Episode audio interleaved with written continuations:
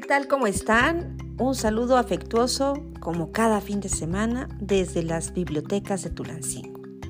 Ocho, siete municipales y una regional, en las que estamos haciendo fomento a la lectura y donde también, por supuesto, hay que destacar que el trabajo del bibliotecario no solamente se centra al interior de las estanterías, sino también se hace labor extramuros es decir, extensión bibliotecaria.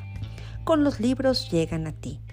Y uno de los favoritos que en últimos meses ha sido muy leído por la niñez es Animalero. Es un libro maravilloso donde no solamente se encuentran pequeños relatos, fábulas, poemas y datos muy curiosos, siempre relacionados con los maravillosos seres vivos que son precisamente los animalitos. Así que nos cuentan cómo se llaman los sonidos que hacen precisamente los animales. Por ejemplo, que un perro ladra, un gato maulla y el pollito pía. O que un elefante barrita. ¿Y cómo hace un guajolote? Glu glutea.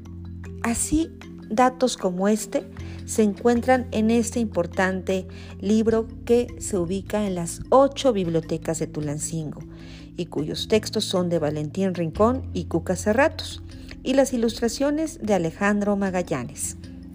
Es un libro maravilloso en el que además se pueden encontrar fábulas, obviamente, pues el más destacado es Esopo, se habla de él en este libro y bueno, pues también se dice que fue el primero que las contó y vivió en el siglo VI antes de Cristo.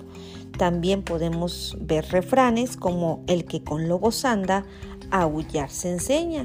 Y hasta viene una página donde se cita sobre la leyenda de los hombres lobo.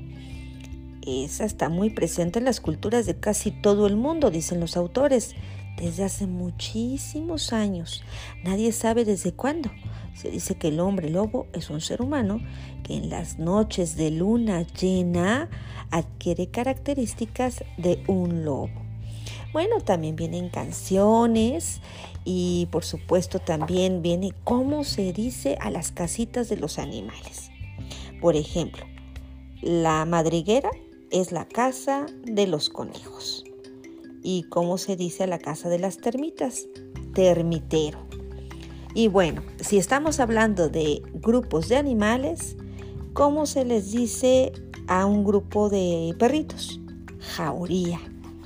Por citar algunos ejemplos que, por supuesto, puedes encontrar en este maravilloso libro que se llama Animalero y que está disponible en las ocho bibliotecas de Tulancingo. Tulancingo avanza en el fomento a la lectura.